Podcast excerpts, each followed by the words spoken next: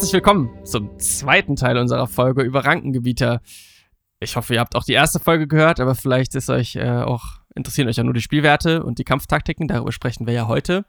Wir haben ja letztes Mal schon über Verhaltensweisen, Lebensraum und so dieser Pflanzenwesen äh, gesprochen und werden jetzt halt nochmal dieses Wissen dann äh, diskutieren im Hinblick auf die Spielwerte und dann am Ende auch nochmal zusammenführen und anhand von unseren Zufallstabellen, ich denke, das kennt ihr, einen Rankengebieter für unser Spiel erfinden. Wie auch in den anderen Folgen findet ihr auch hier wieder in den Show Notes die Kapitelmarker und könnt auch dort schnell dorthin navigieren, wo ihr hin navigieren möchtet.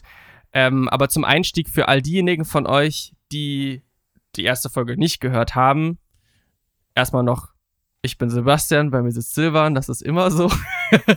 und ähm, der, der Beginn des zweiten Teils ich will noch einmal kurz äh, Silvan die Frage stellen, um euch alle nochmal abzuholen. Fasst doch mal kurz in zwei Sätzen zusammen, was Rankengebiete so auszeichnet, damit wir diejenigen abholen, die entweder vor ganz langer Zeit die erst, den ersten Teil gehört haben oder womöglich den ersten Teil gar nicht gehört haben. Alright, zwei Sätze. Also, ähm, Rankengebiet. Ich zähl Kommas. ja. Zähl du mal fröhlich. Kannst auch Punkte zählen, ist mir egal. ähm, ähm, nee, also hier ernst jetzt mal. Ne? Rankengebieter sind, ähm, sage ich mal, von Pflanzen korrumpierte Kreaturen, ähm, meistens befallen, wie so eine Art ähm, Parasit, der sich eben dann über eine meist humanoide Kreatur ausbreitet und eben auch die Kontrolle über diese besagte Kreatur ähm, übernimmt. Wir haben da sehr viel auch über die Verbreitung von ähm, Rankengebietern ähm, gesprochen, also ne, über Sporen und Sporensäcke und ähm, wie sich so eine Krankheit dann in Anführungszeichen festpflanzt und entwickelt in einem, in einem, in einem neuen Körper, dass daraus eben auch Rankenmarionetten entstehen können, die ja so eine ähm, untergeordnete Form der Rankengebieter sind und die im Prinzip noch mehr humanoid sind, aber Stück für Stück eben von dieser Pflanze überwuchert werden und ähm, eben auch äh, kontrolliert werden. Die wichtigste Eigenschaft, sage ich mal, von den oder das wichtigste Ziel der Rankengebieter ist es, die Heimatwälder wachsen zu lassen und ähm, das ist auch das Bestreben, das die haben, den Trieb, den die haben. Und das ist es vielleicht erstmal von meiner Seite. Vielleicht willst du noch ergänzen? Ja, Nee, es hat auf jeden Fall schon voll gut gepasst. Ich glaube, ich ergänze noch einmal kurz eine Zusammenfassung von diesem Lebenszyklus, weil es, glaube ich, jetzt gleich nochmal irgendwie spannend wird, wenn wir uns beide, also wir werden hauptsächlich uns Rankengebieter-Spielwerte anschauen, aber vielleicht auch ein bisschen was über Mar Marionetten sprechen müssen. Mhm.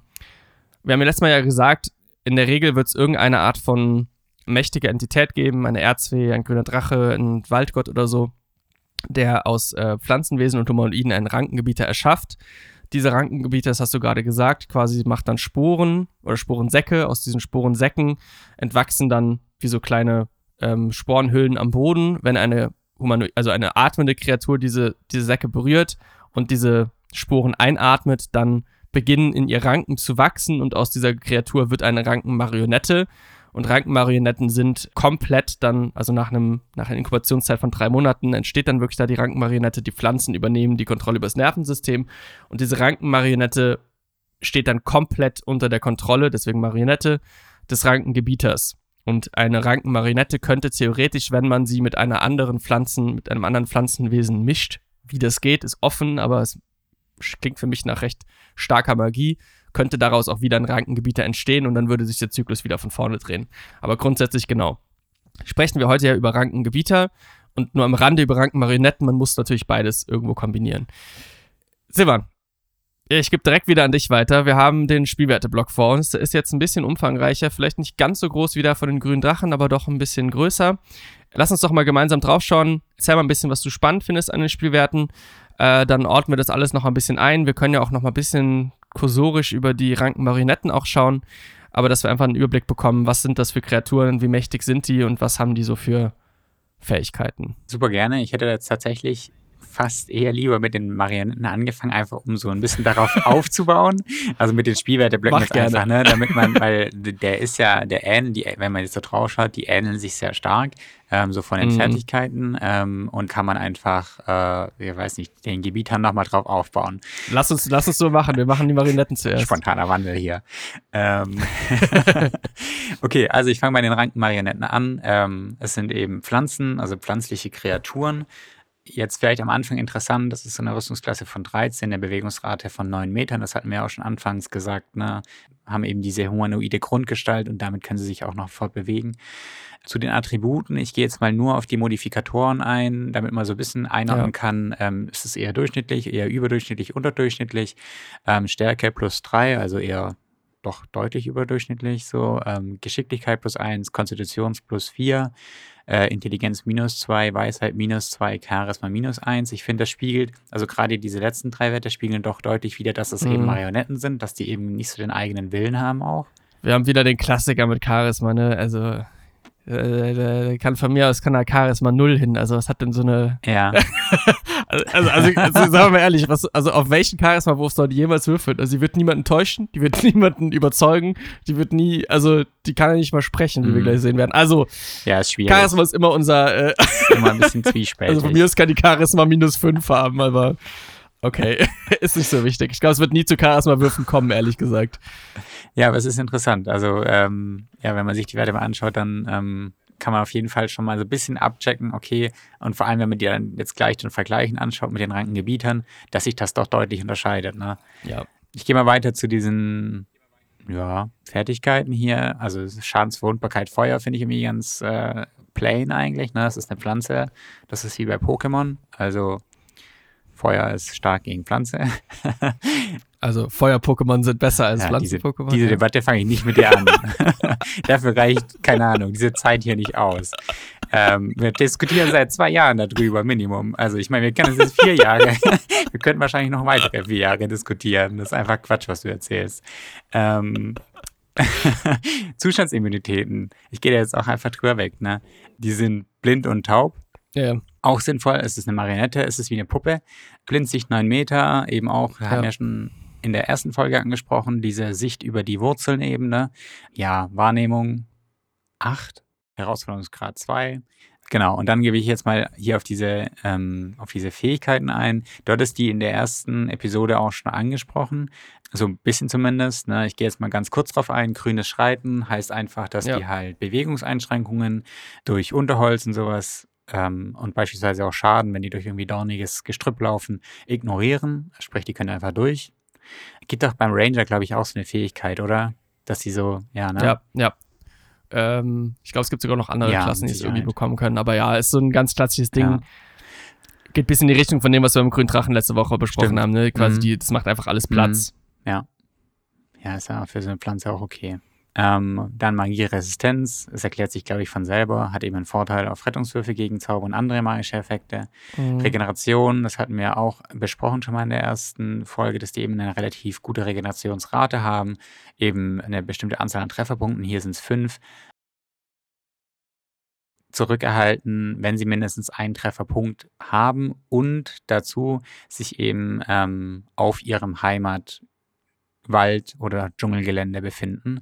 Ähm, und dann eben Ja. dieser Wurzelverstand noch, äh, dass sie sich eben, also das ist die Blindsicht, die ja eigentlich bei 9 Metern liegt, auf 18 Meter ausweitet und dass Würfe auf Weisheitwahrnehmung eben automatisch erfolgreich sind ähm, und die nicht überrascht werden können. Und diese Fähigkeit, wenn ich das richtig verstehe, ist auch nur ah, im Wald eines Rankengebieters. Also nur dort, wo Ja. quasi der, der Oberboba sitzt, der die Marionetten äh, im Griff hat, da können die diese Effekte haben. Genau, und, und auch da haben wir letztes Mal drüber gesprochen, realistisch, wann wird man eine Rankmarionette treffen? Also warum sollte man eine Rankmarionette treffen außerhalb des Waldes, in dem der Rankengebieter sitzt? Mhm. Also der, der schickt keine Diplomaten in die Welt, würde ich sagen. Sind quasi Fähigkeiten, fast alle von denen werden eigentlich immer zutreffen, wenn man auf Rankenmarionetten trifft. Falls es mal nicht der Fall sein sollte oder deine Spieler, keine Ahnung. Also ich finde, das einzige Spannende ist, wenn jetzt die Spielercharaktere es schaffen, weiß ich nicht, Rankengebieter und oder Rankenmarionetten in eine andere Dimension zu teleportieren oder so, dann entfallen halt diese Vorteile, Mhm. aber das ist auch schon mehr oder weniger alles, was ich mir vorstellen kann, Mhm. so. Okay, gut. Gehe ich mal zu den Aktionen. Ähm, da haben wir zwei. Das eine ist Assegai. Ja, das ist ein afrikanisch, afrikanischer Speer. Genau. Ne? Genau. äh, einfach so ein Holzspeer äh, mit einer symmetrischen, plattformigen Klinge. Ähm, kann eben als Nahkampf- oder Fernkampfwaffenangriff genutzt werden. Ich hatte das jetzt einfach so verstanden, dass die quasi ihre, ihre äh, Ranken, die sie da haben, eben auch quasi so verschießen können, beziehungsweise damit angreifen können. Im Nahkampfangriff macht es eben 1W6 Schaden plus 3. Jetzt muss ich mal gucken hier. Nee, das macht beides mal. Beides mal macht es 1W6 Schaden ja. plus 3. Ähm, beziehungsweise 1W8 plus 3, wenn die Waffe dann eben mit, mit wenn beide Hände benutzt werden, um den Angriff durchzuführen. Ja, also auf der Abbildung äh, im Buch ist tatsächlich eine, eine humanoide Kreatur mit einem Speer in der Hand gemeint. Ich würde es auch einfach sagen, ah. das heißt quasi, die ist noch so menschlich und so weiter, dass sie einfach auch noch Waffen benutzt. Ob das jetzt, also okay. warum das jetzt ganz präzise ein, ein Assegai sein muss und nicht irgendwas anderes sein kann, äh, keine Ahnung. Vielleicht kann würde ich. Was anderes sein. Ja. Ist also, ich glaube, es ist recht flexibel zu betrachten. Hm. No. Okay. Ähm, gut, aber es ist im Prinzip Basic 1W6 bzw. 1W8, wenn zweihändig geführt. Und dann gibt es eben noch diese anderen Angriff, Dorn Schleudern, das ist ein Fernkampfwaffenangriff, äh, Reichweite 6 bis 8, äh, 6 in der kurzen, 18 in der langen Distanz. Der macht eben 2W8 plus 3 Stichschaden und ähm, genau, es ist im Prinzip so ein, so ein Dorn, der dann explodiert und eben auch einem Radius Schaden macht, ne? Ja. Genau. Also es ist ähnlich wie vielleicht hier, ähm, da gibt es auch bei, bei dem, ach, ich hatte doch mal den Waldläufer hier gespielt. Weißt du, dieses ah. Dornengeschoss da. Ja, es gibt einen Zauber, der was ähnliches macht, ne?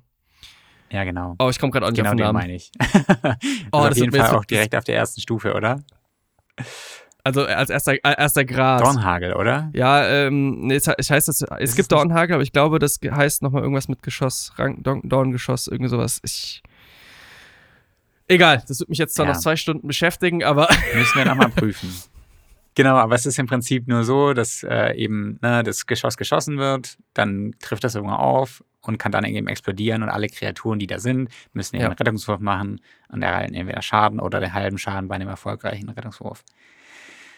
So viel zu den Rankenmarionetten. Wir haben verschiedene Fähigkeiten und eben zwei Aktionsmöglichkeiten, also zwei Angriffe. Ähm, bei den Rankengebietern, ähm, da ist es jetzt so, dass sich die Rüstungs-, also es ist eben auch eine Pflanze, ne? wir haben wieder diese etwas stärkere Form davon. Wir hatten das auch in der ersten Episode schon angesprochen, dass die einen relativ hohen Herausforderungsgrad haben. Hier ist er jetzt mit sieben dargestellt, jetzt haben wir Klarheit. Ich hatte, ich hatte neun gesagt, ne? Und ja, genau, aber das ist ja nicht so wild. Wir haben jetzt ja hier recherchiert und äh, das alles klargestellt. Genau, haben natürlich deutlich mehr Trefferpunkte, haben eine höhere Rüstungsklasse von 16 jetzt. Bewegungsrate bleibt bei 9 Metern. Ähm, und ich gehe jetzt hier auch wieder nur auf die Modifikatoren ein bei den Attributswerten. Das ist einmal Stärke plus 1, Geschicklichkeit plus 5. Konstitution plus 3, Intelligenz plus 2, Weisheit plus 3 und Charisma plus 4. Und das ist ja das, was du angesprochen hast. Also alles schon echt mhm. überdurchschnittlich. Ich weiß nicht, willst du dazu noch was sagen? Nee, ich finde nur spannend, dass die Rankenmarionette stärker ist und einen höheren Konstitutionswert hat, aber ist jetzt auch nicht super unpassend. Mhm. Äh, also stört mich jetzt nicht, aber es ist irgendwie trotzdem spannend, dass eine ein Rankenmarionette bei der Transformation zum Rankengebiet der scheinbar an Stärke verliert und ein Stück weit auch an Zähigkeit. Aber ja, mhm. was soll man sagen? Also überragende Werte, ne? Also äh, ja, plus 4, plus 5, plus 3, plus 3, plus 2, plus 1. Also da äh, ist ja keine richtige Schwäche dabei. Aber es macht ja auch äh, vielleicht diesen, diese Herausforderung einfach nochmal deutlich, die wir dann bei dieser Kreatur haben. Da hat sie ja noch einen Vorteil, ja. also nee, nee, kein Vorteil, aber sie hat auch noch äh, bei den Rettungswürfen eben Konstitution plus 6, Weisheit plus 6, Charisma plus 7. Also das ist ja auch nochmal eine zusätzliche Herausforderung. Die Verwundbarkeit bleibt gleich und auch die Immunitäten bleiben gleich, also Feuer verwundbar, Immunität gegen Blindheit und Taubheit. Ähm, die Sinne bleiben, meine ich, auch gleich. Genau gleich. Fertigkeitenwahrnehmung ist hier jetzt plus 13, also nochmal deutlich höher. Kann man ja dann vielleicht erklären über die ganzen Rankenmarionetten, die in dem ganzen Gebiet sind, worüber die einfach nochmal mehr wahrnehmen. Die sprechen tatsächlich, das finde ich spannend. Weil die haben doch eigentlich keinen Mund, dachte ich, oder? Ja. Oder ist zumindest so zugewachsen. Ja, deswegen habe ich es, glaube ich, ja, deswegen habe ich es, glaube ich, auch so beschrieben, mhm. als wie so eine Art Helm oder so eine Platte, ähm, weil die irgendwo schon sprechen können müssen. Und natürlich passt es schon. Also du kannst kaum Charisma plus 4 haben, ohne sprechen zu können. Und wir haben ja auch ein bisschen, ich weiß gar nicht, ob wir es letztes Mal gesagt haben, aber Rankengebieter können ja auch verhandeln. Also die könnten theoretisch auch mit einem Druidenzirkel ähm, so ein Bündnis mm, eingehen und dafür müssen sie letzten Endes natürlich ja. auch sprechen können. Aber das ist was, was halt Rankengebieter können, was Rankenmarionetten nicht können. Mhm. Vielleicht, weil ihnen so viele Ranken aus dem Mund wachsen. ja, zu Ungunst der Zunge. Ich gehe weiter zu den Fertigkeiten, die wir hier haben. Wir haben das eben schon besprochen. Grünes Schreiten, Magieresistenz, Regeneration, Wurzelverstand sind alles Sachen, die die Marionette, die Rangmarionette auch hat. Allerdings ist hier beispielsweise bei der Regeneration eine noch stärkere Regeneration vorhanden. Also der Rankengebieter ja. erhält eben auf seinem Heimatwald auf seinem He oder in seinem Heimatdschungel zehn Trefferpunkte zu Beginn seines Zuges zurück, wenn er eben mindestens einen Trefferpunkt hat und ähm, ja. die anderen Sachen sind gleich. Vielleicht fällt mir hier noch was zu ein, also was ich glaube ich noch ganz spannend fände, es schwächt es ein bisschen ab, aber es ist glaube ich ganz cool, wenn man sich ein bisschen daran orientiert, wie das auch bei Trollen funktioniert, finde ich es hier auch wieder stimmig, dass man sagt, wenn der, ja. wenn der Feuerschaden erhalten hat, dass er nicht regeneriert, einfach um nochmal ein bisschen mehr ja. Drama Dramaturgie in den Kampf reinzukriegen. Hm. Hm. Da habe ich tatsächlich auch schon gedacht, weil äh, das fand ich bei den Trollen eigentlich immer ganz cool. Ja. Man, kann man ja auch unterschiedlich, ja, aber das machen wir in einer anderen Episode, welche Schadensarten und überhaupt. Ähm, genau, was jetzt hier vielleicht, was mir gerade noch auffällt, ist tatsächlich, ne, also hier geht es ja immer darum, diese Regeneration und dieser Wurzelverstand, der funktioniert tatsächlich nur in dem Heimatwald, ja. ähm, wo dieser Rankengebieter eben zu Hause ist. Über diese Sporensäcke, diese Fähigkeit, die der einmal pro Woche hat, da hattest du, glaube ich, eingangs jetzt auch schon nochmal das erwähnt, eben, dass der so Samen produzieren kann, aus denen dann so Sporenkapseln heranwachsen, ähm, die äh, dann eben heranreifen. Und wenn eben jemand an diese Kapseln herantritt, eine Kreatur, die irgendwie ähm, berührt oder so, dann äh, explodieren die oder zumindest werden diese Sporen aus dieser Kapsel freigesetzt. Die Kreatur, die die berührt hat und diesen Sporen ausgesetzt ist, muss eben einen Rettungswurf machen und kann gegebenenfalls, wenn sie einen Rettungswurf nicht schafft, von diesen Sporen infiziert werden und ist dann im Prinzip mit der Krankheit infiziert, die, sofern die Krankheit nicht geheilt wird, im Lauf von drei Monaten eben im Körper heranwächst und äh, das manifestiert sich in dem Sinne, dass halt Ranken das Nervensystem der Kreatur übernehmen und die Kreatur dann eben langsam, aber stückchenweise eben Opfer wird und zu einer Rankenmarionette wird. Mhm. Das ist genau diesen Zyklus, den du besprochen hattest.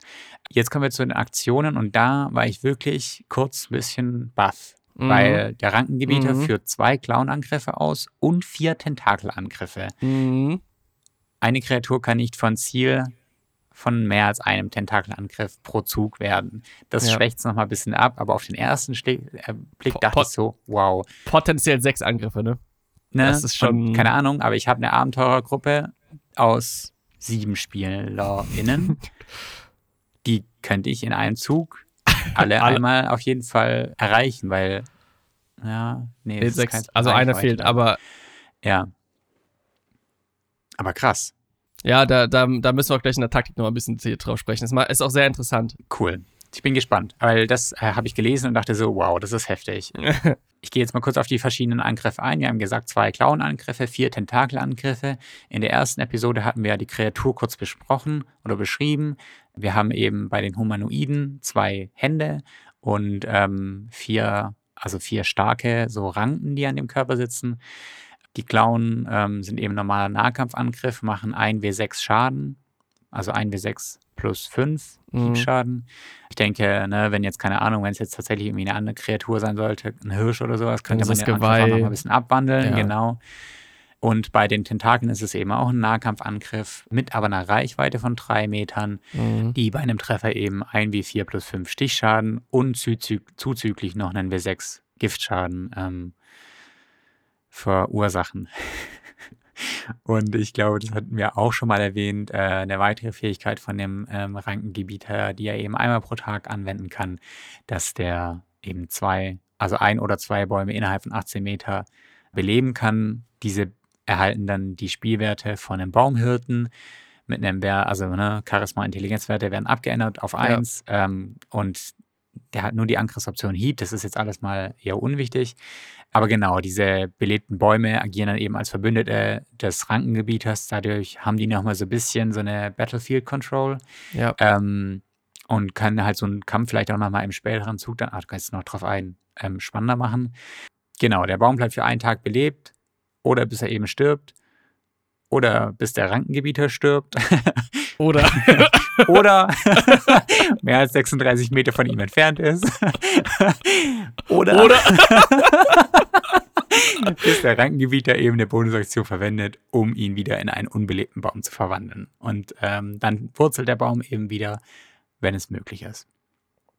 Genau, Ja. das sind die Fähigkeiten. Äh, relativ umfangreich tatsächlich. Ich glaube, es kann sehr spannend sein, die im Kampf einzusetzen, weil ich finde, irgendwie haben die ziemlich viel Potenzial für, also zum einen so, so Geschichten, dass die das, das, äh, das Kampffeld sehr stark beeinflussen können und dann einfach aber auch selber doch sehr stark sind. Also so Ja. auch, ja, ich bin gespannt, was du mir da erläutern kannst, auf jeden Fall. Ja, also ich, ich glaube, das erste, bevor ich jetzt über quasi, das werde ich jetzt nicht in der Kampftaktik berücksichtigen, aber das wäre jetzt auch so eine Kreatur, wo ich ziemlich klar, Herausforderungsgrad 7 ist, was sowas angeht, grenzwertig, aber komm mal, und wenn Gedanken, wenn Rankengebieter keine Hortaktion bekommt, äh, wenn er sich in seinem eigenen Wald, Wald befindet, dann weiß ich auch nicht. Also da würde ich auf jeden Fall noch ein bisschen was äh, erfinden, weil es einfach mega passt, Richtig. dass der Wald da auch mitkämpft in dem Kampf. Aber genau, ich spreche es, ich spreche es eh mal kurz übers Gelände, weil das halt eigentlich mega wichtig ist. Also, wie schon gesagt, in der Regel wird man immer nur in, Heimatwa in seinem Heimatwald auf Rankengebieter treffen. Ich kann mir kaum Szenarien vorstellen, wo das nicht so ist. Heißt also, grünes Schreiten ist aktiv, bedeutet also, überall im Wald ist sehr dichtes Gestrüpp und starkes Pflanzen Pflanzenwachstum, so ein bisschen wie wir es beim grünen Drachen letzten Mal besprochen haben. Dieser Wald ist nochmal belebter oder irgendwie, ja, belebter als ein normaler Wald es wäre. Und dieses Gestrüpp, diese Pflanzen, die hemmen eben die Bewegung der Spielercharaktere, nicht aber die der Rankengebieter und der Marionetten. Effektiv verdoppelt sich also die Bewegungsreichweite und die sind recht mobil. Schwieriges Gelände heißt ja, Bewegungsrate wird halbiert, heißt der normale Spielercharakter kann viereinhalb statt neun Metern machen, wenn er jetzt äh, kein Zwerg ist oder Halbling oder so.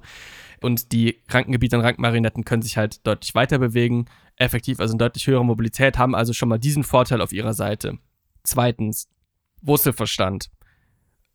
Sicht, jetzt mal in Anführungszeichen Sicht, was ist keine Sicht, aber die Sicht ist ein super wichtiger Faktor, weil der Rankengebieter alles sieht oder er fühlt oder wie auch immer, was sich innerhalb von neun, eigentlich 18 Metern, in der Regel 18 Metern, um ihn oder seine Rankenmarionetten befindet, aber nichts darüber hinaus. Es ist also eine Sache, die Spielercharaktere taktisch einsetzen könnten, um aus dem Nichts heraus anzugreifen. Also aus 36 Metern mit einem Langbogen quasi draufzuschießen, dann ist die Frage nach der Sicht, also hat man jemals in diesem Wald quasi 36 Meter freie Sichtlinie und kann quasi dadurch angreifen, aber ein gut platzierter Feuerball zum Beispiel aus dem Nichts heraus, der Rankengebieter wird den ja nicht kommen sehen, wenn kein Rank, keine Rankmarinette im Weg ist, kann man also auf jeden Fall irgendwie nochmal als Spielercharakter entsprechend auch ausnutzen, als Schwäche wohlgemerkt, ne? Gleichzeitig kann aber auch sich niemand und nichts quasi an diese Rankengebieter und auch an die Marinetten anschleichen. Also der Bade, der unsichtbar wird und sich ranschleicht, wird halt direkt bemerkt, be bemerkt werden. Und dann halt die Regeneration, die ja eine konstante Heilung im letzten Endes äh, ist. Und ne, wir haben, ich glaube, wir haben es gerade gar nicht gesagt, Rankengebieter haben, glaube ich, standardmäßig 105 Trefferpunkte. Wenn du da immer noch wieder jeden Zug quasi 10 dazu machst und du sagst halt, Kampf dauert in der Regel, weiß ich nicht, drei bis fünf Züge oder so, dann sprichst du schon über mh, fast, also maximal ungefähr 50 Prozent quasi nochmal extra Trefferpunkte, die oben drauf kommen. Also effektiv quasi erhöhen sich dadurch natürlich auch die Trefferpunkte, sowohl der Rankengebieter als auch der Rankenmarionetten. Das jetzt alles in dem Kontext, dass wir uns in dem Heimatwald befinden, aber wie gesagt, es ist das wahrscheinlichste Szenario. Die Sporensäcke haben eigentlich keine unmittelbare Kampfrelevanz, kann man aber entsprechend wie so eine Art Fallen oder Hindernisse auf dem Schlachtfeld verteilen. Also, ne, das kann der einmal pro Woche machen, das macht keinen Sinn, aber du könntest quasi, äh, wenn du mit einer Karte spielst und so, könntest du entsprechend auch diese Sporen quasi sagen, okay, hier ist ein Feld mit Sporensäcken, wer da durchläuft, triggert diese Spurenwolke und äh, kannst es entsprechend auch dann taktisch verwenden, um halt Engpässe zu schaffen oder das Schlachtfeld noch ein bisschen interessanter zu machen. Darf ich kurz nochmal eindingsen?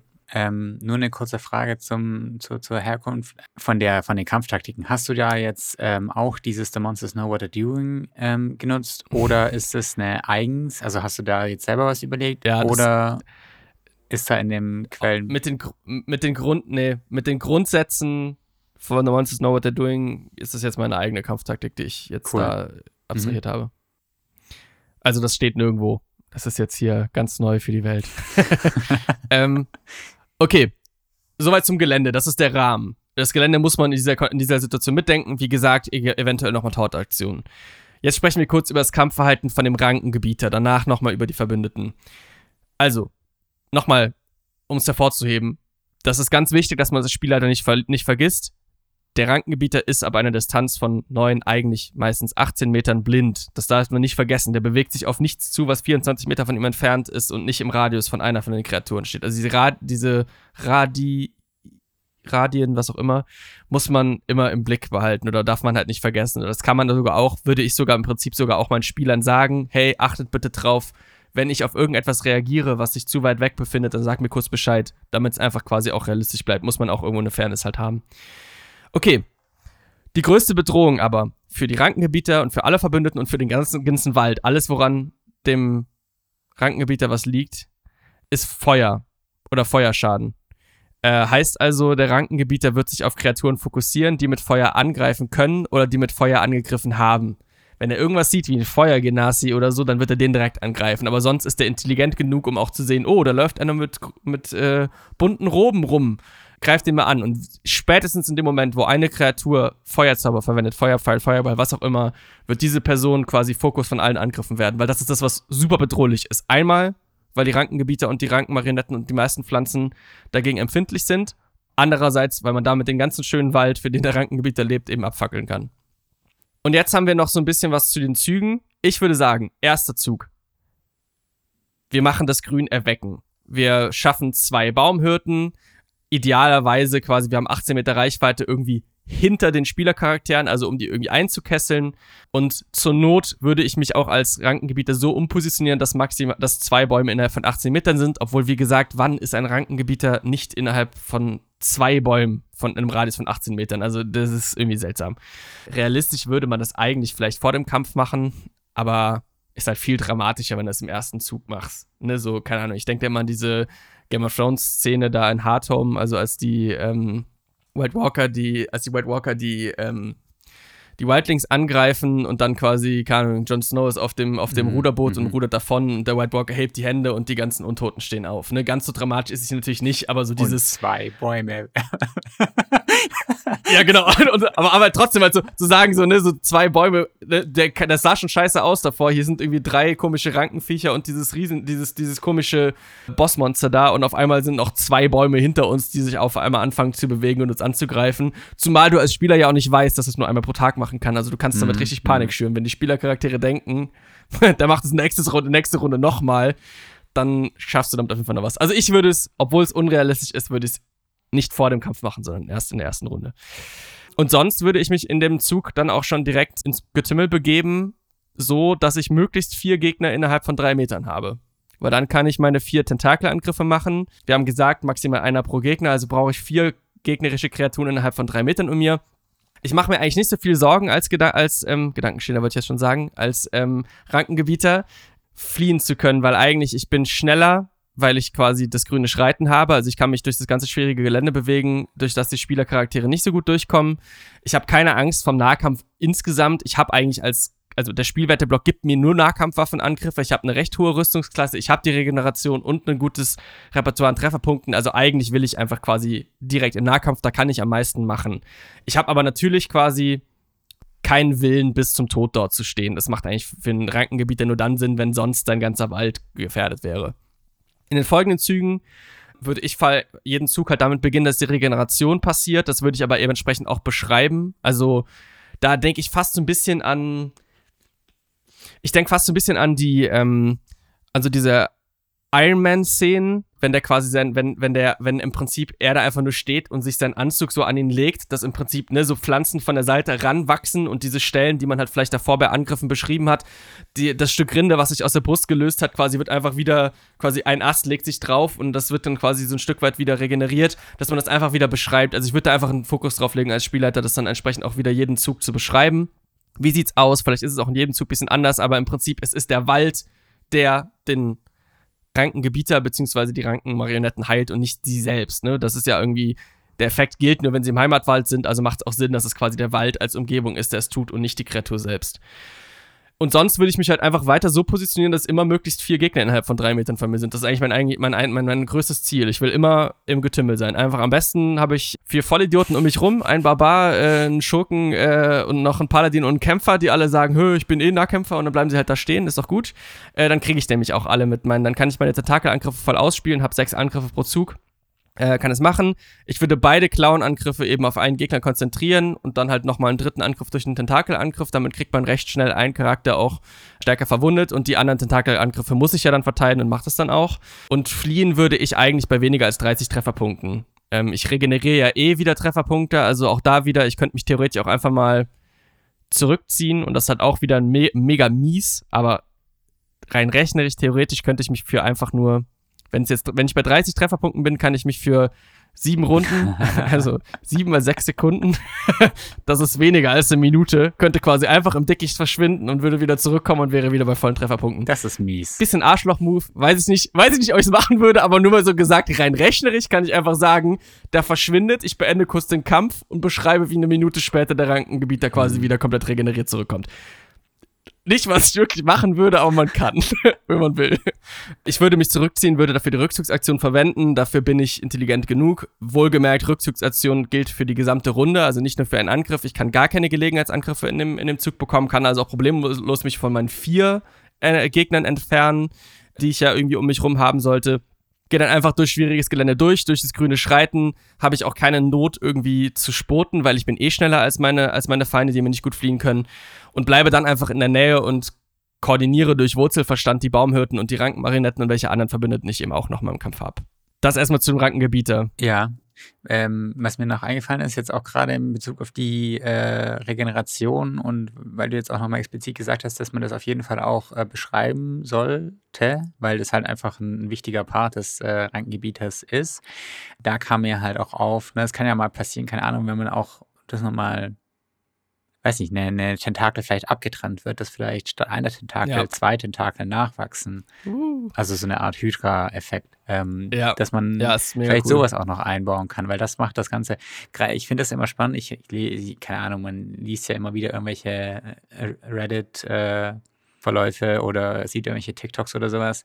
Und da finde ich es immer ganz spannend, weil da auch immer diese Effekte auftreten. Was passiert ab einer bestimmten Grenze von Trefferpunkten. Vielleicht kommen da nochmal Effekte dazu. Und da könnte ja so eine zusätzliche. Regeneration nochmal ähm, auch mega cool aufkommen.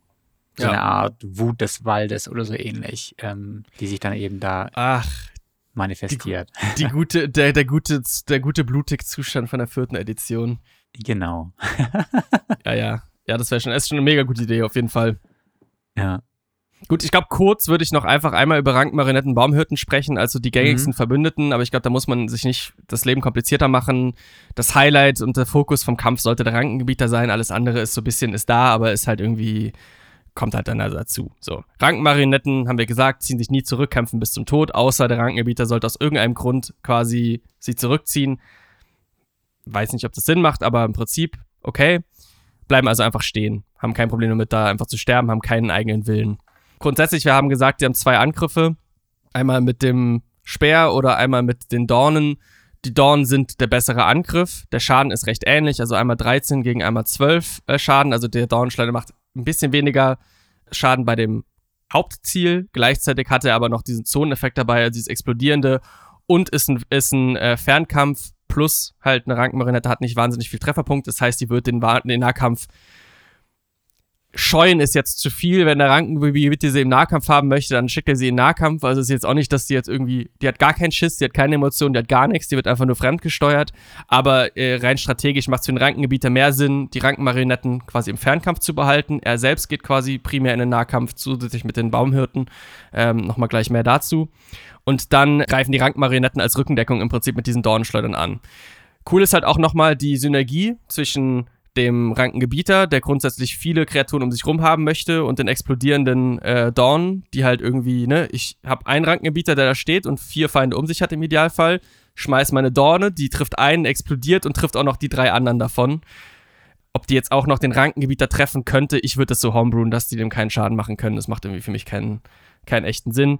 Äh, kann man aber überlegen genau, wenn dann einzelne Feinde da sind oder es strategisch notwendig ist, dann würden sie eben vielleicht auch ihren Waffenangriff benutzen, also ihren Assegai-Speer oder irgendwas anderes. Aber eigentlich würde ich sie mehr als Fernkämpfer in den Kämpfen tatsächlich sehen. Aber auch da alles, was sie brauchen. Wenn da ein Weg blockiert werden muss, dann steht eine Rankmarinette da und blockiert den Weg. Also ist jetzt kein, wie gesagt, eine fremdgesteuerte Kreatur, die auch in irgendeiner Art und Weise für den Rankengebieter äh, entbehrlich ist. Also ist jetzt auch kein besonders wertvolles Asset so.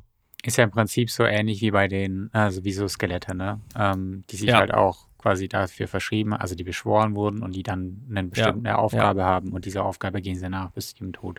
Mir ist der Name wieder eingefallen, glaube ich, von dem Zauber, von dem wir es am Anfang hatten, Ah. Hail of Thorns. Ja.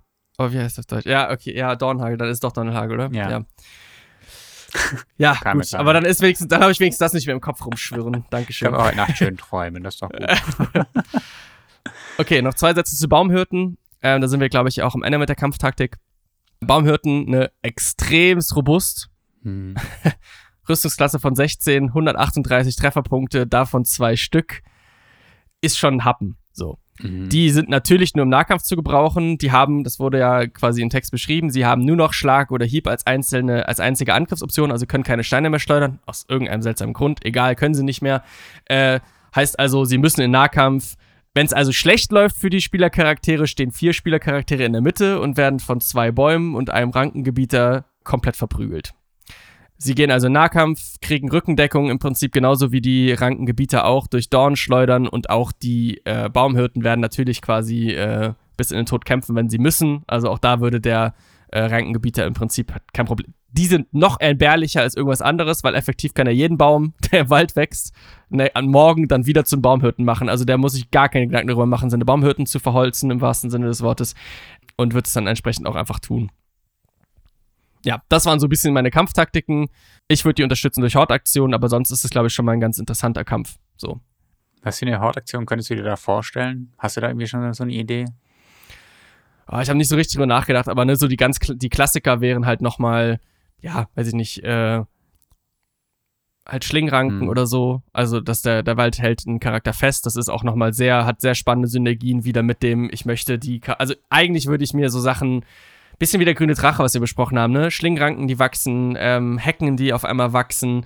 Alles, was mir irgendwie hilft, damit der Rankengebieter permanent in Reichweite von halt mindestens vier Gegnern ist. Ja, ich kann mir das irgendwie mega geil vorstellen. Ich habe gerade, ich habe gerade so ein bisschen ein Kino im Kopf einfach, wie so ein, ähm, na, also man, ich finde, Ja. das ist ja super spannend, kann man das aufziehen. Wir hatten es ja schon mal gesagt, so eine Art Pflanzenhorror-Kampagne, ähm, wie man so auf so eine Lichtung kommt, Ja, ähm, ja. die eigentlich so friedlich aussieht.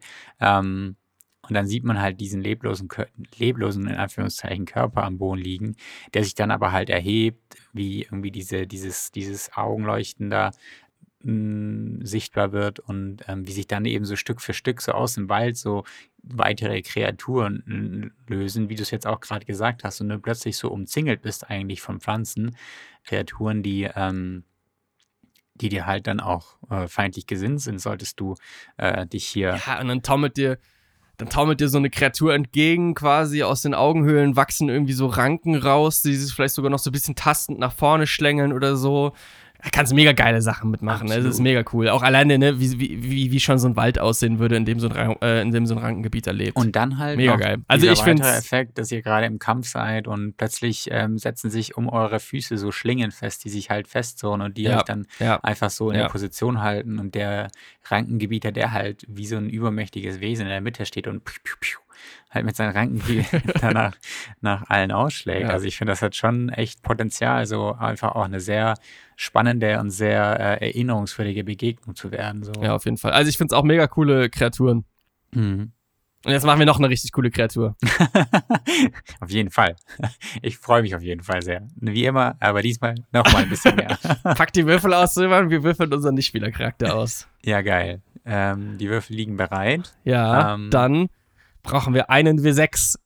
Wie immer. Erstmal das hohe Attribut. Worin ist unser. Das holen, ja. Boah, das kann jetzt natürlich echt äh, ins Absurde gehen bei den Werten, die wir da als Basis haben. Es wird absurd. Ich habe tatsächlich eine 6 gewürfelt. Sechs Charisma. Eben. okay, Charisma.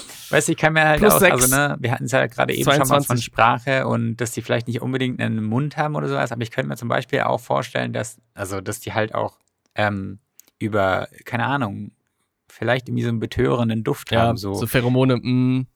Genau, Ja. also ne, ich Ja. meine, jede Pflanze lockt Insekten an. ja, und ähm, das ist schon der erste, dieses erste Ding eigentlich, Also, will ja jemand überzeugen war. also Charisma plus 6 oder Charisma 22 müsst ihr auf jeden Fall irgendwie so begründen. Aber gut, schön, Krass. sehr charismatisch. Mach nochmal ein W6 für das niedrige Attribut. Mhm. Was kann denn unser Rankengebiet nicht so gut? Fünf. Fünf? Ist nicht so weise. Ja. Okay. Nur noch plus eins. Immer noch, immer noch überdurchschnittlich, aber nur noch plus eins. Nur noch äh, eine Zwölf in Weisheit. Aber interessant. Mhm. Mal gucken. Okay. Nochmal ein W6 für den Heimatwald. Also was für ein, eine Art von Wald, was für ein Typ von Wald haben wir, in dem unsere Ich Rankengebiete fände ja so einen Mangrovenwald oder so. Ist Ja, dann geil, brauchst du ja. eine 5. Von mein Würfel ist abgestürzt. es ist so dunkel hier. Hab ihn. Okay, nochmal. Sechs. Oh, ein Sumpf- oder Bruchwald. Also ein sehr, Das sehr, sehr feuchter Wald. Moormensch natürlich auch echt okay.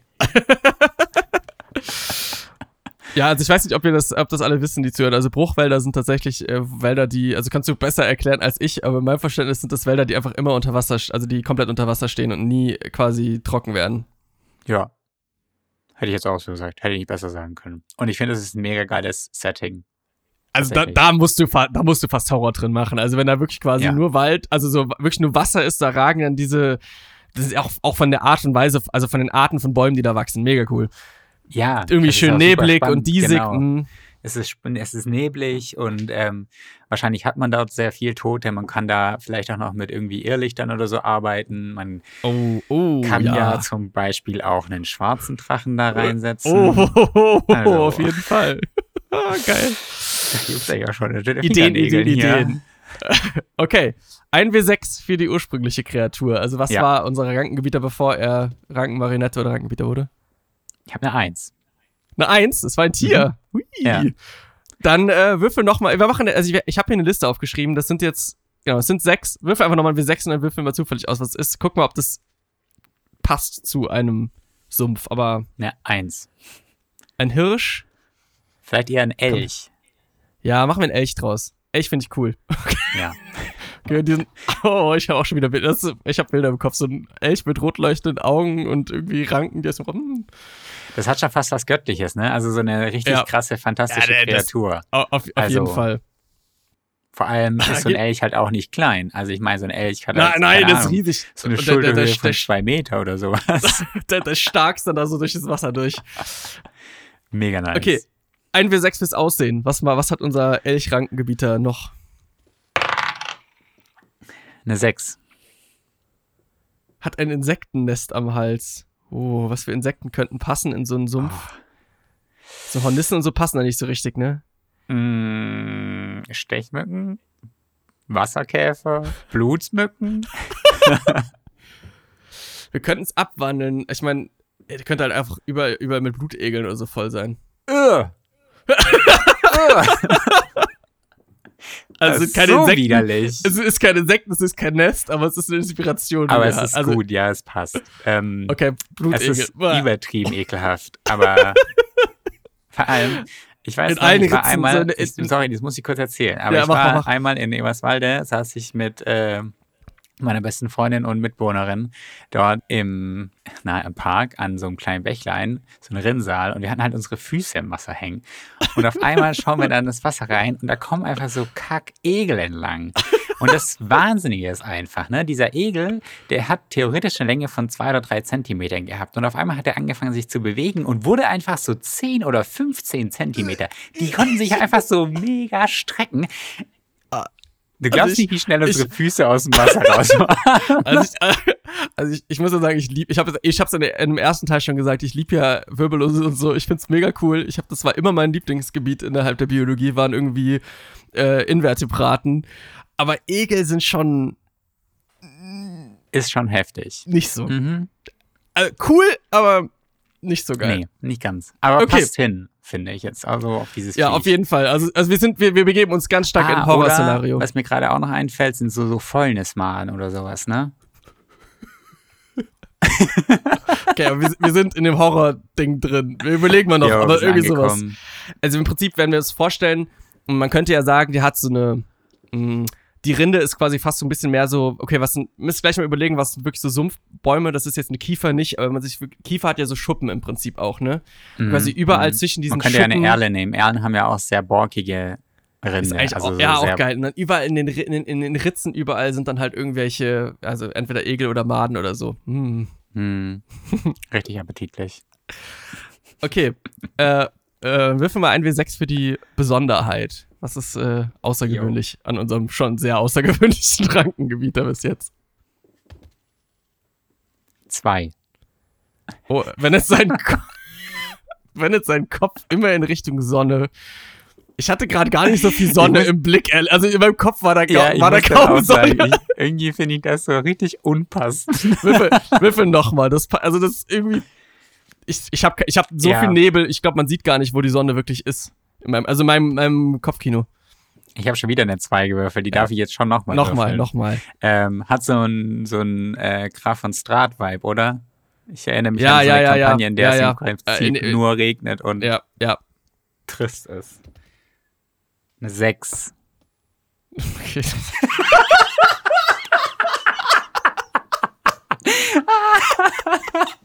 Das ist viel zu witzig. Ich glaube, das müssen wir umdrehen. Das geht nicht. Aber die umgedrehte Version finde ich mega cool. Also ganz kurz nur für euch. Wir haben ausgewürfelt, der Rankengebieter reitet auf einem Baumhirten. Was natürlich jetzt nicht so richtig passt. Aber andersrum ist es cool. Also man kann ja auch sagen, weiß ich nicht, ähm, ein kleinerer Baumhirte oder was auch immer, meinetwegen ist auch ein Ranken, ähm, äh, eine, so Rankenmar eine Rankenmarionette oder so reitet auf dem Elch. Also irgendwas reitet auf dem Elch, macht mehr Sinn, als dass der Elch auf einem Baum reitet. Definitiv, ja. Ich hatte gerade eben auch schon so eine kleine Vorstellung von so einem, also weißt du, wie, als würde der Baumhirte den so führen, den Elch. An der Leine, weißt aber du, an so einer. an der Ranke halt. ja, an der Ranke, genau. Wie so Avatar, die verknüpfen sich so. Ich meine, lass, sagen wir mal ehrlich, also jetzt mal kurz überlegen. Wir reden jetzt über einen über einen Sumpf oder einen Bruchwald. Das sind jetzt ja auch keine Riesenbäume eigentlich. Also das sind ja keine, das sind ja keine, keine, keine, keine Ahnung, keine Eichen mit einer Krone von äh, 30 Meter Durchmesser oder so. Das sind ja alles eher schlanke, also hoch vielleicht schon, aber eher schlanke Bäume letzten Endes, mhm. oder? Mhm, mhm. Ja. Also die Erlen, die da wachsen, die werden nicht so den Monsterumfang haben. Ich weiß nicht, es gibt zum Beispiel auch, also in so amerikanischen Sümpfen ja auch diese Sumpfzypressen, die ja auch so geile, meine Lieblingsfeuer ungefähr, ähm, die egal. Anderes Thema. Die, äh, die bilden ja so Atemknie aus. Ähm, ja. Also so Wurzelausbildung. Was ist mit, ähm, so cool aus. Was ist mit Weiden und so? Wachsen ja mehr so am Rand eigentlich. Also die können schon mal nass werden, aber so richtig, richtig nass mögen die, glaube ich. Also gerade zum Beispiel auch die ja. Trauerweiden oder sowas ähm, stehen doch gerne ein bisschen trockener. So. Ähm, okay, ich würde fast vorschlagen, wir würfeln mal weiter und überlegen uns, wer wen wie reitet oder irgendwas. ähm, und äh, machen mal weiter und vielleicht kriegen wir dann noch äh, Impulse, mhm. die uns da irgendwie in eine Richtung drehen. Äh, Nochmal ein W6. Heute sind es, glaube ich, nur W6, das kann das sein? witzig, ja. ja. Noch ein W6 für den Herrscher. Also was, äh, was beherrscht unseren Rankengebieter oder ob überhaupt? Eine 3. Ein Druide. Ach, Mann. Uh. Ey, kann ich vielleicht uh. der Baumhirte ein Druide sein? Wir können auch einfach sagen, dass der, es könnte auch der Druide auf dem Elch reiten. Also es muss jetzt ja nicht, also wir können uns ja wirklich davon entfernen. Wir haben uns ja nur davon inspirieren lassen. Wäre eigentlich cool, dass da so ein Druide sitzt halt oben drauf und reitet den. Es passt voll gut. Das finde ich cool. Vielleicht ist es ja so ein. Wie sieht der aus? fällt gerade eine dumme Sache ein. Vielleicht ist es so eine, ähm, weißt du, so ein Zirkel. Es gibt auch diesen Zirkel. Zirkel der Shepherd? Des Mondes. Achso, äh. Ist doch ein Hirten. Heißt der Hirt, Hirten? Zirkel. Äh, Zirkel, Zirkel, Zirkel, Zirkel der Hirten ja, ne? heißt der, glaube ich. Heißt so. Ähm, mhm. Könnte so ein Hirtenzirkel auch einfach sich auf Pflanzen ja, klar, natürlich. Nein, nein, nein. Also Druiden können natürlich, es gibt auch Druiden, die sich auf weißt Pflanzen du, dann ist der Baumhirte halt kein Baumhirte, sondern halt ein Baumhirte. jetzt, jetzt habe ich, ich hab's jetzt erst gecheckt. ja, sorry, es war richtig dumm erklärt einfach nur. Aber ich hatte gerade diese dumme Vorstellung in meinem Kopf. ja, aber, aber es macht ja schon, ja, aber passt doch voll. Ich find's richtig gut. Also lasst uns einfach wirklich den Druiden, wir können ja gleich noch überlegen, wie der aussieht oder was, was das für, für, für, für ein Typ oder für eine Frau ist, aber reitet eben auf diesem Elch voller Blutegel. Mhm. Und es dann, dann ist es auch so ein bisschen schlüssig, weil wenn so ein Druide da so ein, keine Ahnung, so ein Pflanzenchunky ist, der alle seine Bäume beschützen möchte, dann hat er vielleicht auch so einen Rankengebieter, der das alles nochmal ein bisschen hier subventioniert. Ja, nee, ich find's mega gut. Ich find's mega cool. Juti, gehen wir weiter, oder? Das letzte, 1W6 fürs Merkmal. Spannend, da freue ich mich drauf. Drei. Bezaubernde Blütenpracht. Als Bonusaktion kann der Rankengebieter einen betörenden Duft aus seinen Blüten abgeben. Jeder Kreatur in einem Radius von drei Metern muss einen Charisma-Rettungswurf Schwierigkeitsgrad 14 ablegen. Beim Fehlschlag ist man für eine Minute bezaubert und kann die Kreatur nicht angreifen. Das Ziel kann den Rettungswurf am Ende jedes ihrer Züge wiederholen. Schafft sie den Rettungswurf, ist sie für 24 Stunden immun. Das finde ich aber wieder mega cool. Ich finde es auch ganz passend. Und es muss ja jetzt auch gar nicht irgendwie was schön Betörendes sein. Es kann ja echt auch sowas ähm, giftig Betörendes sein. Ne? Ja, ich, ich stelle stell mir halt wirklich eher dieses Ding vor, mh, mm, das, was du eben auch gesagt hast, dass wirklich quasi, also da, vielleicht ist auch wirklich das Charisma in der Art und Weise quasi ausgeprägt. Ich meine, der Elch ist eh ein bisschen komisch. Irgendwie finde ich, ich denke fast irgendwie gerade, dass der eigentlich fast telepathisch sprechen kann, der Elch, weil ich glaube, irgendwie ehrlich gesagt, wenn der Elch dann anfängt, den Mund zu bewegen, dann ist wieder, hast du wieder so eine Komik drin, die ich jetzt gerade hier eigentlich gar nicht so richtig sehe. Also ich finde eigentlich gerade mhm. diesen unheimlichen Vibe, finde ich gerade mega cool. Und halt einfach dann zu sagen, so wie, ich würde jetzt auch nicht sagen, ich weiß nicht, aber äh, keine Ahnung, so wie ein Schmetterling im Prinzip auch einfach von diesen Pheromonen angelockt wird, ne? Das ist so eine, in dem Fall ist es schon eine natürliche Anziehungskraft, aber dass das so eine unnatürliche Anziehungskraft ähm, einfach macht und das quasi da angezogen wird. Ist jetzt ein bisschen die Frage quasi Blüten, wo wachsen die, wie sehen die aus? Müssen es Blüten sein? Es kann auch was anderes sein, ne? Ja, ich meine, er kann ja zum Beispiel auch irgendwie äh, Pilze haben, die auf ihm wachsen oder sowas. So eine Art Baumpilz ähm, oder eine Art Moos oder ähm, oder es sind halt irgendwie so Blüten von tatsächlich irgendeiner so eine Schlingpflanze, die halt ja an den Ranken wächst. Ja. Also ich würde sie, glaube ich, wenn ich Blüten hätte, auf die, auf die Ranken platzieren. Ja, glaube ich auch. Mm, ja, aber finde ich cool. Okay, also nochmal. Charisma erhöht, aber vielleicht wirklich mehr über diesen, über diese Lockstoffe, also vielleicht wirklich mehr diese, quasi diese Pheromongeschichte, als jetzt tatsächlich, also als jetzt über irgendwie äh, mhm, Rhetorik, mhm. sage ich, ich finde diesen Gedanken von der telepathischen Kommunikation mega cool. Also das hat auch, wie, also wie du schon gesagt hast, diesen spooky-Gedanken einfach nochmal ein bisschen stärker. Das ist so. Ja, oder man lehnt sich halt wirklich bei den Mykoniden an, wenn wir jetzt auch über Pilze nachdenken und macht halt so diese Spurenkommunikation. Mhm. Ein Mykonid äh, kann ja auch telepa also telepathisch in Anführungszeichen, weil eigentlich über Sporen quasi mit anderen Kreaturen kommunizieren. Können wir noch ein bisschen überlegen. Es ist ein Elch, der in einem Sumpfwald oder Bruchwald lebt und äh, von einem Druiden erschaffen wurde, der auf ihm reitet. Oder einer Druidin. Und halt eben irgendwelche Art von, müssen wir noch überlegen, Insekten. Also ich meine, ich mache jetzt mal weiter. Ich sage jetzt mal im weitesten Sinne irgendwelche Invertebraten quasi so vor allen Dingen am Hals irgendwo ähm, hängen hat. Was würde denn noch gehen? Was ist denn noch cool? Also was sind denn Insekten? Was sind denn so, du bist doch, du bist doch unser Sumpfexperte. Was sind so coole Insekten in Sümpfen? Ich hatte gerade zum Beispiel auch noch Libellen im Kopf. Die sind mir spontan gekommen, weil die sehr ans Wasser gebunden sind. Natürlich einfach wirklich Stechmücken. Geil. Aber Libellen fand ich gerade irgendwie cool. Ähm, Libellen sind geil. Mm. Ja, Libellen finde ich cool. Das hat auch wieder so ein bisschen, ich finde auch, äh, dass diese Kombination quasi aus schon irgendwie, ähm, furchterregend, aber halt auch so dieses, so ein bisschen dieses, dieses, Fe dieses Feen, mhm, dieses Feen-Ding mhm, da noch so ein mhm. bisschen reinzubringen, finde ich mega cool. Ich meine, es können auch, oh, aha, da kommt mir eine Idee. ähm, Schmetterlinge, ja. ganz einfach. Also, weil Schmetterlinge ja häufig tatsächlich auch, auch an, mega ähm, cool. Aas essen. Also es gibt viele Schmetterlinge, die. So weiße hm? Schmetterlinge oder so. Ja, oh. So weiße Schmetterlinge nice, oder so. Ja. Also Schmetterlinge sind tatsächlich oh, sehr die Schmetterlinge auch an, können, an tote Körper gehen die häufig ran, also an Aas und äh, und die Schmetterlinge können mit ihren Flügeln quasi halt äh, auch nochmal die Sporen vertragen. Also, äh, ja, nice. Das ist ja quasi auch, können so eine Art Flügelstaub haben. Wie heißt es? Stachelspore. Ja, genau, also quasi statt. ja. schon wieder, schon wieder Pokémon. Und schon wieder ist Feuer sehr gut. ähm, äh, ah. okay, der oder die Druidin wollen wir die jetzt noch ein bisschen ausarbeiten oder lassen wir es erstmal so?